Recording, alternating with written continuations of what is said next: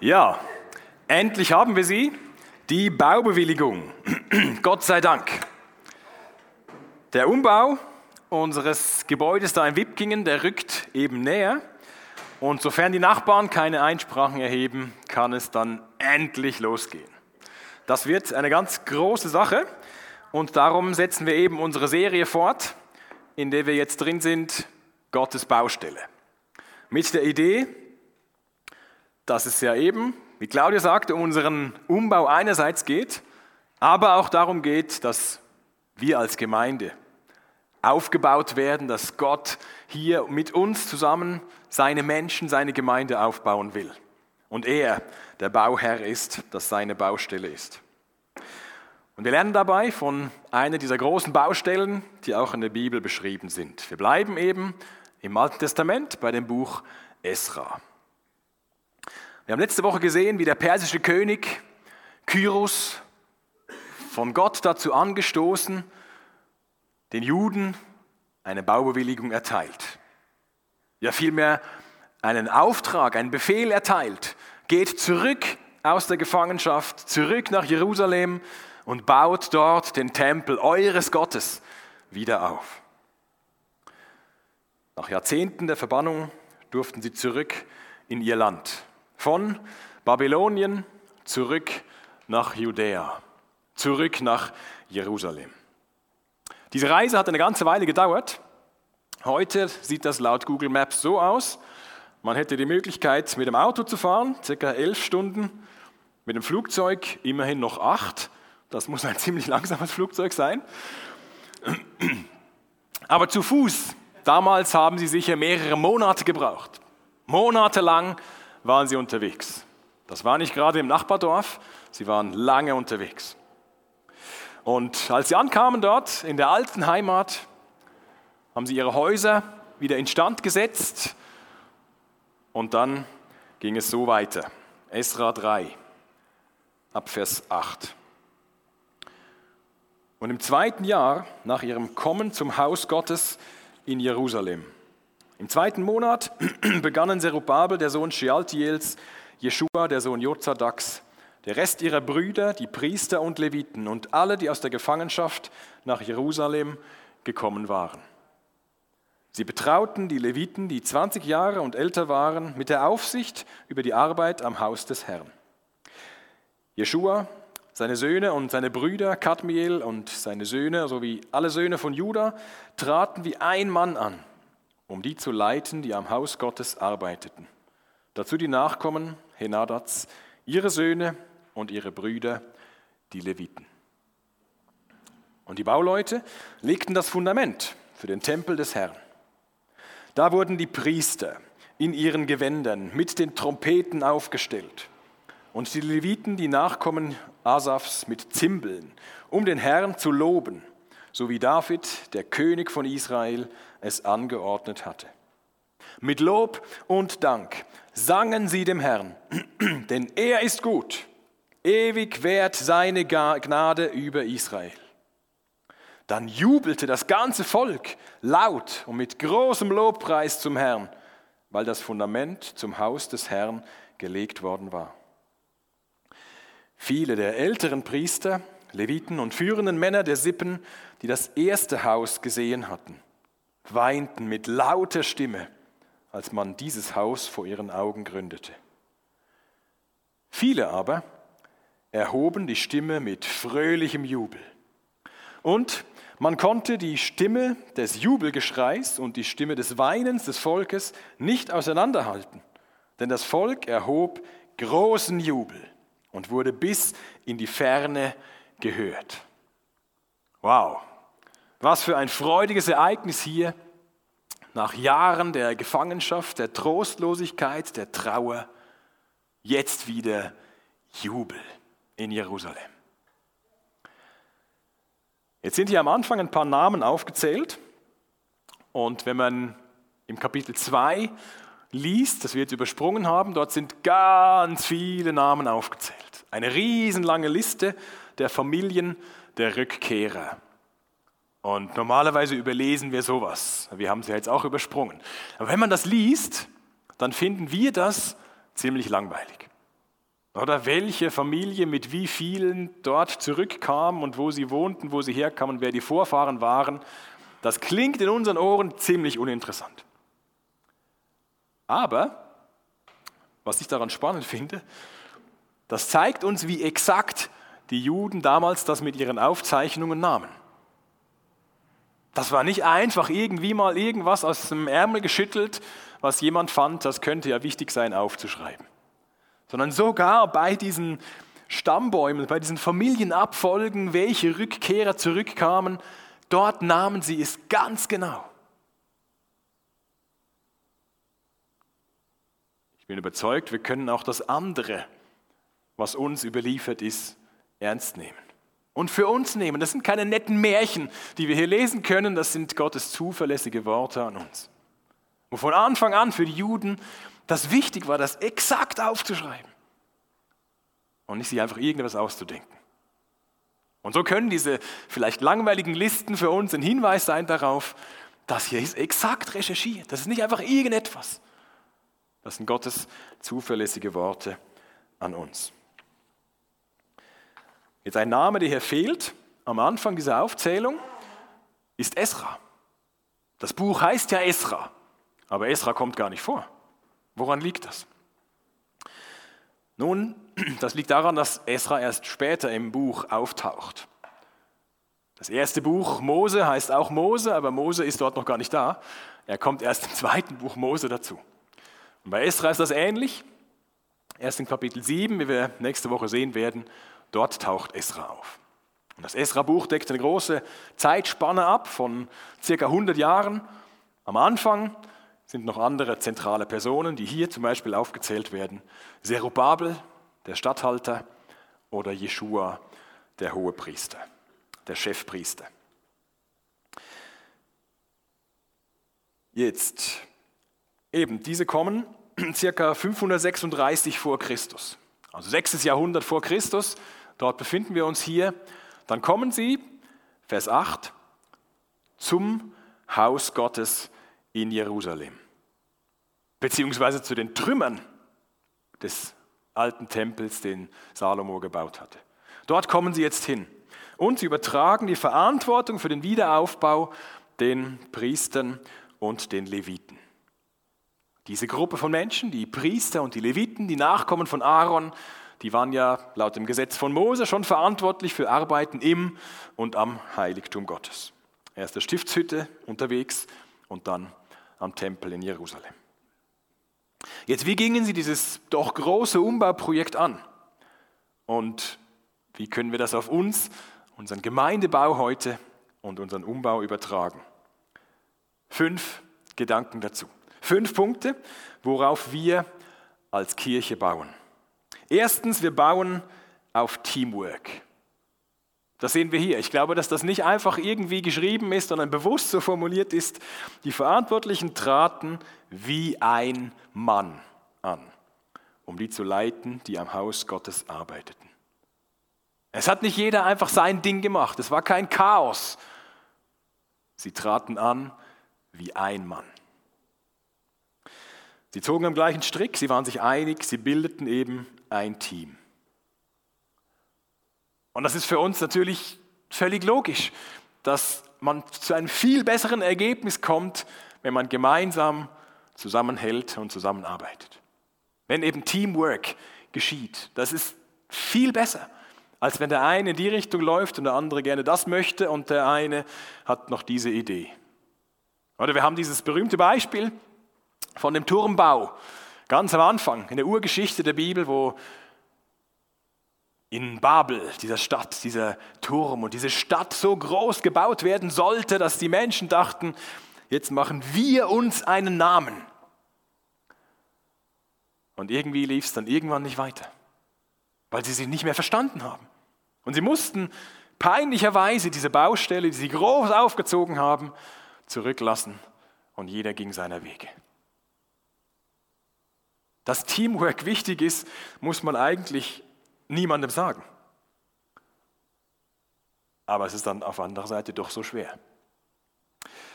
Paulus schreibt im Neuen Testament im Philipperbrief, Kapitel 2, Er zählt erst auf, was in dieser Gemeinde schon vorhanden ist. In Philippi, im heutigen, im damaligen Griechenland.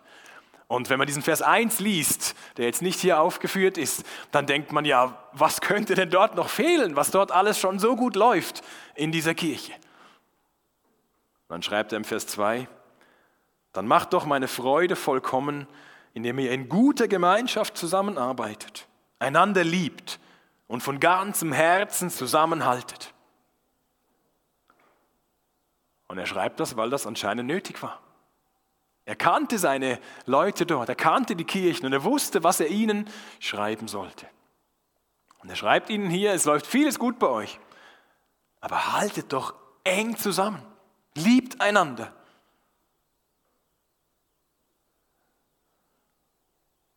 Es ist auch bei uns nötig, dass wir aktiv die Einheit der Gemeinde suchen und fördern, eben im Teamwork. Darum haben wir verschiedene Grundwerte und zwei dieser Grundwerte heißen, erstens, wir sind überzeugt, dass die Gemeinde eine Gemeinschaft von Dienenden ist, die ihre Gaben zum Dienst für das Reich Gottes einsetzen. Anderer Grundwert, wir sind überzeugt, dass liebevolle Beziehungen jeden Aspekt des Gemeindelebens prägen sollen. Wir behaupten nicht, dass es immer so ist.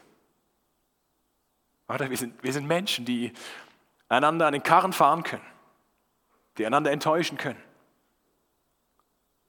Aber wir, wir streben danach, dass wir als Team zusammenhalten, dass wir uns wieder versöhnen, dass wir gemeinsam weitergehen in dem großen Projekt, das Gott mit seiner Kirche weltweit und auch mit uns hier vor Ort vorhat. Bitten wir Gott, uns durch seinen Heiligen Geist zu helfen, dass wir so leben können versöhnt, miteinander statt gegeneinander. Jetzt, wenn du in der Gemeinde mitarbeitest, dann füllst du nicht nur irgendeine Lücke aus. Jemand muss es ja machen. Nein, sondern du leistest einen wertvollen Beitrag. Und die Gemeindeleitung, wir, wir stehen hinter dir und unterstützen dich gerne bei deiner Mitarbeit. Melde dich bei uns, wenn wir das noch besser tun können damit wir eben als großes Team auf Gottes Baustelle zusammenstehen und zusammenarbeiten. Jetzt, womit begannen sie damals in Jerusalem?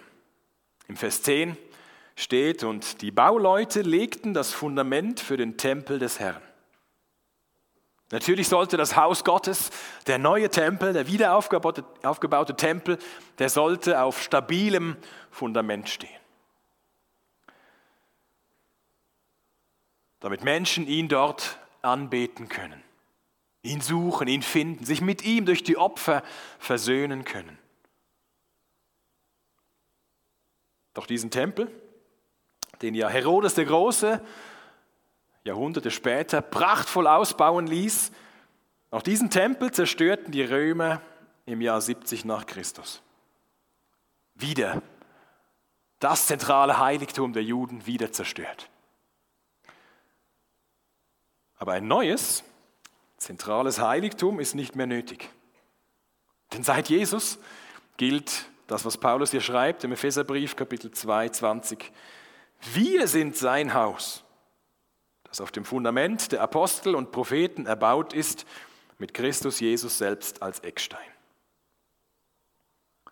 Das heißt, worauf wir als, als Kirche bauen, neben dem Teamwork, ist zweitens Jesus als Fundament. Kleines Detail hier am Rande, dieser Serubabel, der den Grundstein zum Tempel gelegt hat, im Buch Esra, der ist ein Vorfahre von Jesus. Er wird im Stammbaum von Jesus, auch so eine Liste, die vielleicht für uns langweilig scheint, wird eben dieser Serubabel erwähnt. Matthäus Kapitel 1 und Lukas Kapitel 3. Wo aufgeführt ist, wie die Familie von Jesus, Maria, wie ihre Vorfahren sind und Serubabel ist einer davon. Jesus ist unser Fundament. Alle Nachfolger von Jesus bilden zusammen den Tempel von Gott. Und wer an Jesus glaubt, dem verspricht Gott seinen Heiligen Geist. Und wenn Christen sich versammeln, egal wo das ist und egal wie viele das sind, dann verspricht Gott besonders seine Anwesenheit. Ob das bei uns ist und auf irgendeiner, in irgendeiner Kirche auf unserer Welt. Dort verspricht Gott, dort bin ich in besonderer Weise anwesend, wo meine Kinder, meine Nachfolger sich versammeln. Und wie wir miteinander umgehen, das soll Gottes Liebe sichtbar machen, spürbar machen. Wovon wir reden, das soll Gott ehren. Was wir tun, das soll anderen helfen, auch ihn kennenzulernen. Die Apostel und die Propheten, die hier im Epheserbrief aufgezählt sind, das sind ja keine Konkurrenz zu Jesus, weil hier steht, diese bilden das Fundament. Nein, es ist ihre Lehre von Jesus, die das Fundament bildet. Sie weisen eindeutig auf ihn hin. 1. Korinther 3 sagt, denn niemand kann ein anderes Fundament legen als das, das schon gelegt ist, Jesus Christus. Was heißt das, wenn wir auf Jesus bauen? Wenn Jesus unser Fundament ist, als, als Einzelperson, aber auch als, als Kirche, dann heißt das, wir stützen uns auf das, was die Bibel über ihn sagt. Er ist der Sohn Gottes. Er hat ein perfektes Leben gelebt. Er ließ sich freiwillig an ein Kreuz schlagen, um die Strafe für unsere Sünden zu übernehmen. Aber nach drei Tagen ist er vom Tod auferstanden.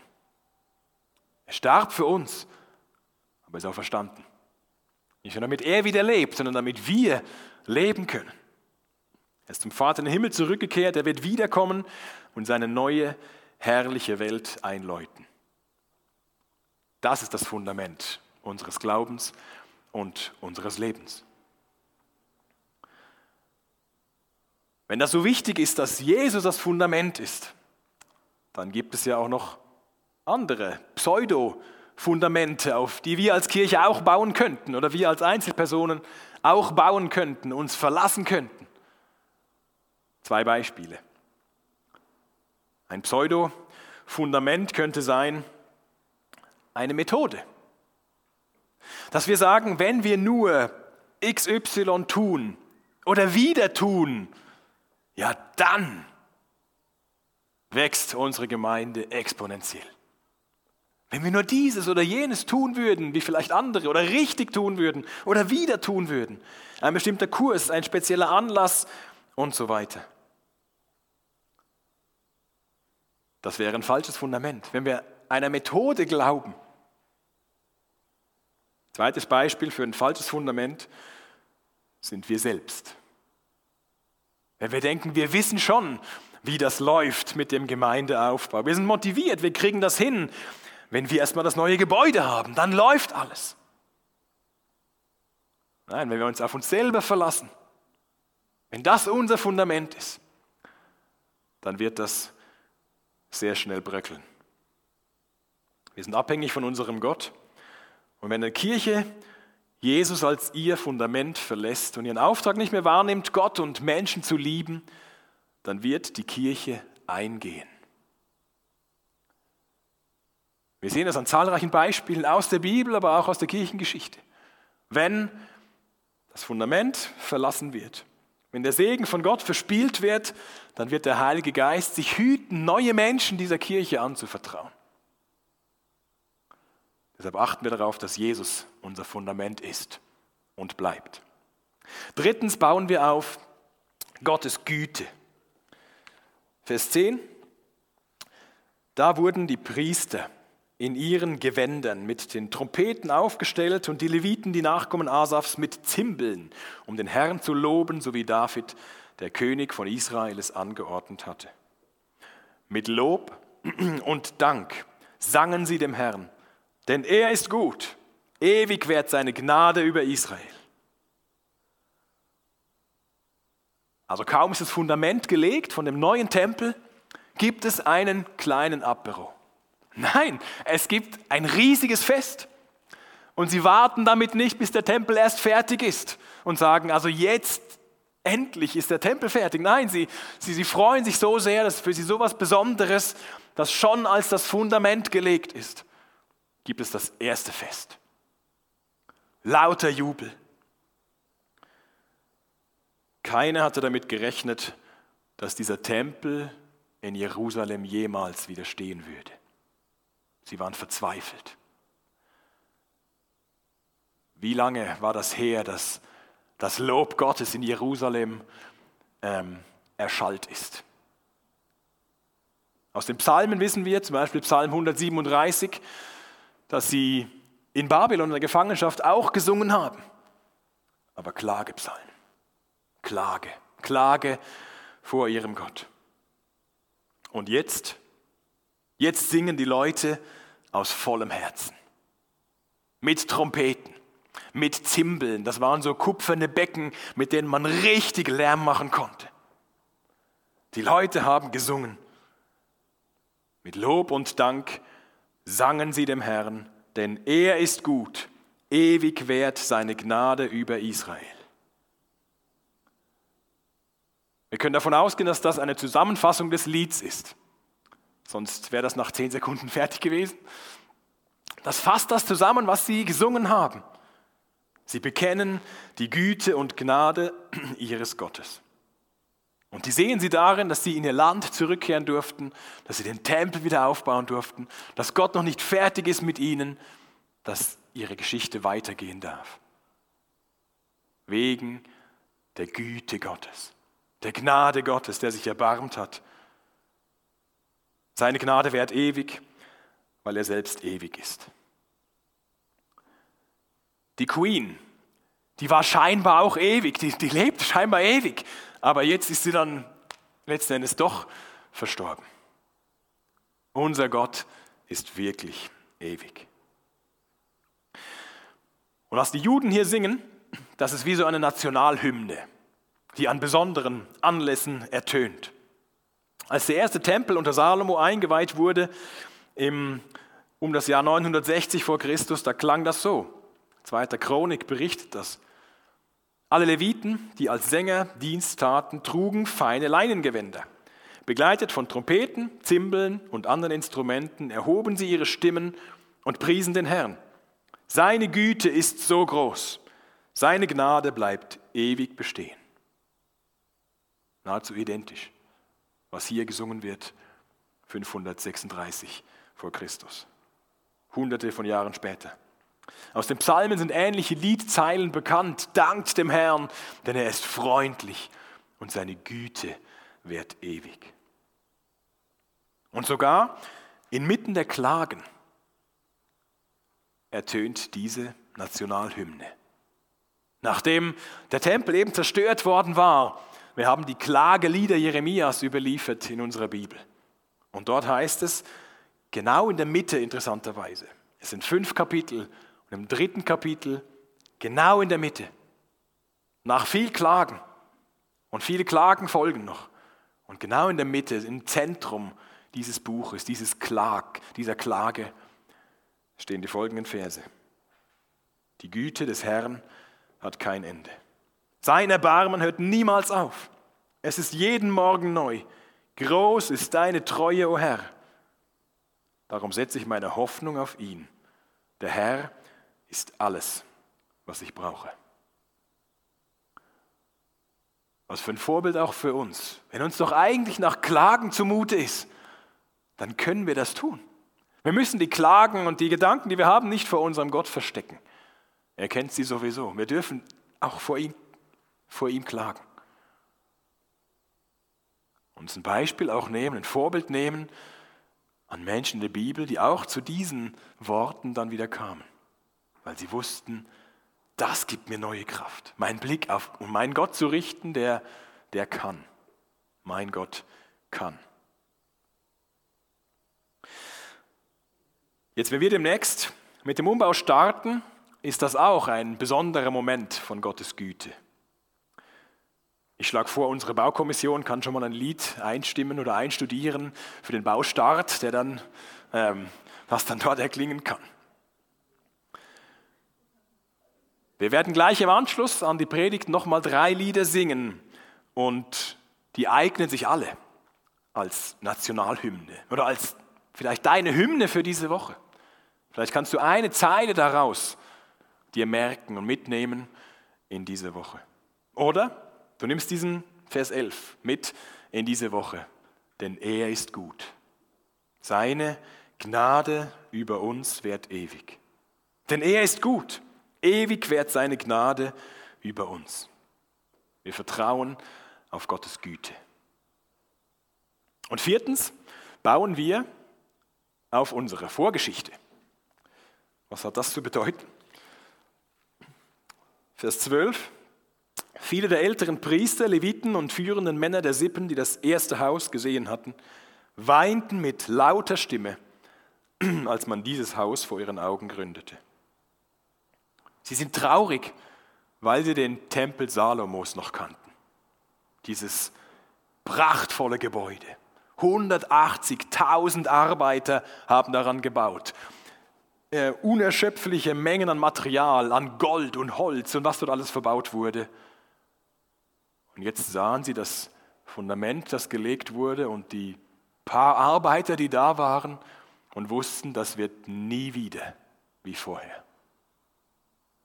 Und darum weinen sie und denken, das war doch, das war so toll, dieser Tempel, den wir hatten. Und jetzt ist schon auch schön, dass es einen neuen gibt, aber der wird niemals so sein. Es wird niemals wieder so werden wie früher. Vielleicht tut das manchen von euch weh, wenn das Haus in Wipkingen umgebaut wird. Möglicherweise. Oder andere denken wehmütig zurück an vergangene Aktivitäten von beiden Gemeinden.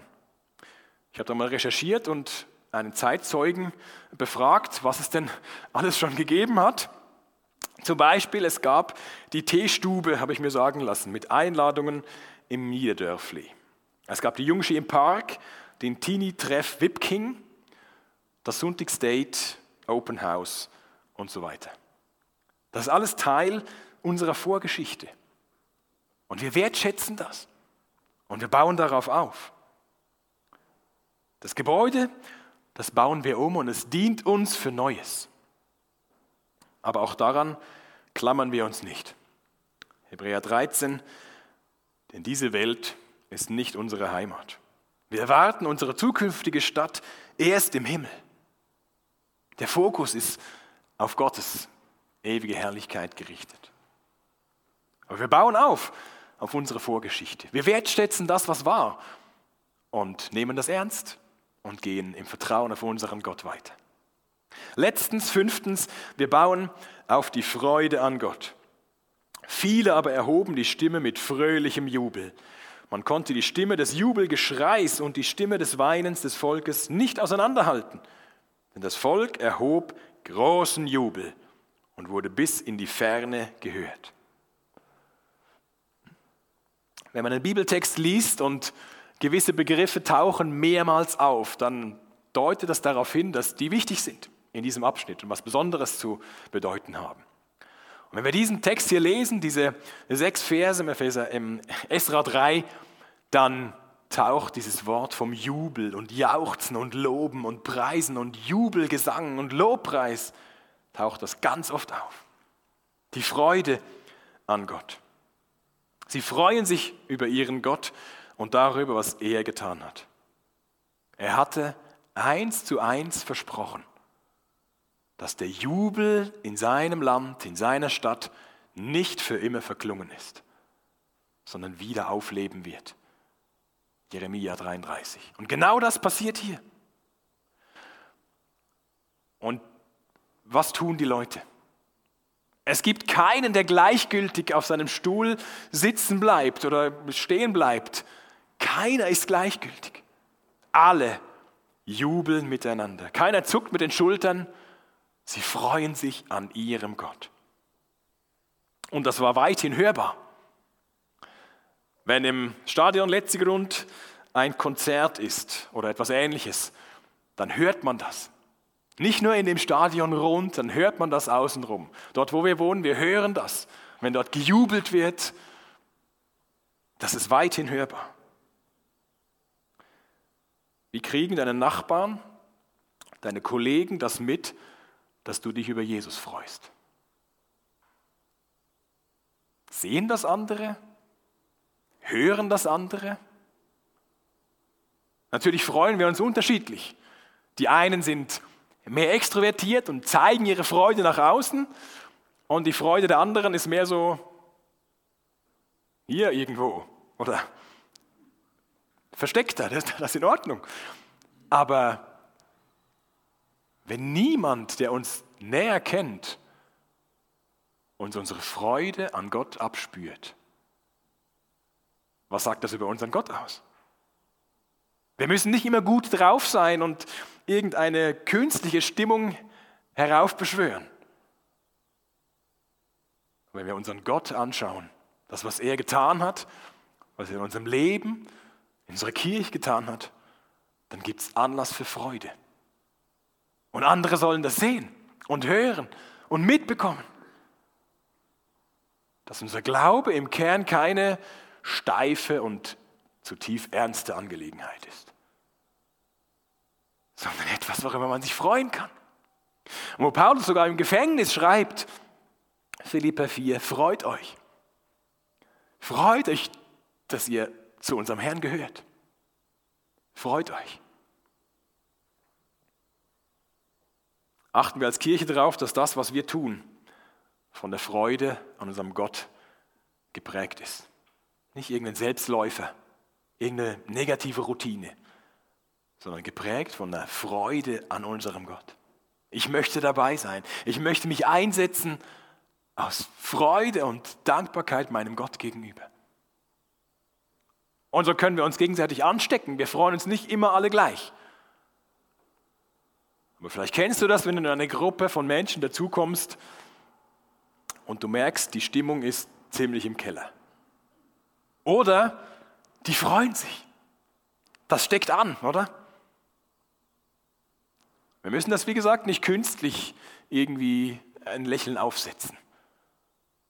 Aber es gibt genug Gründe, 10.000 und mehr, um unseren Gott zu ehren und über ihn zu freuen. Jetzt der Startschuss des Tempelwiederaufbaus in Jerusalem, der zeigt, worauf es bei Gottes Baustelle ankommt. Worauf wir als Kirche bauen. Wir nehmen ernst, woher wir kommen. Wir wertschätzen unsere Vorgeschichte. Wir halten zusammen und arbeiten füreinander als ein großes Team.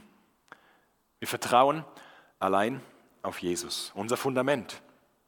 Wir wissen, dass wir von Gottes Güte leben und deshalb feiern wir ihn, unseren Gott, sodass andere es mitbekommen, wie gut er ist. Dafür bete ich.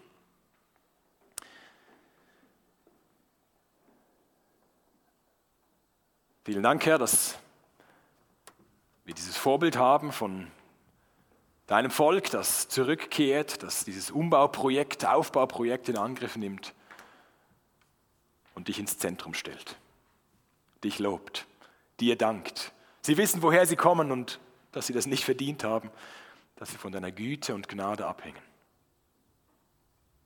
Hilf uns mit dem Umbau, der vor uns steht, mit dem Gemeindebau, den wir ähm, in deiner Kraft weitertreiben wollen. Hilf, dass wir deine Güte vertrauen. Sie sehen, entdecken, von klein bis groß, uns freuen an dir und aneinander. Du versprichst, du willst deine Gemeinde bauen. Lass uns deine Mitarbeiter sein, die bereit sind, uns einzusetzen, die dich lieben, die dich besser kennenlernen wollen und die das teilen wollen mit anderen, dass andere hören, wie gut und wie groß du bist. Danke, Herr. Amen.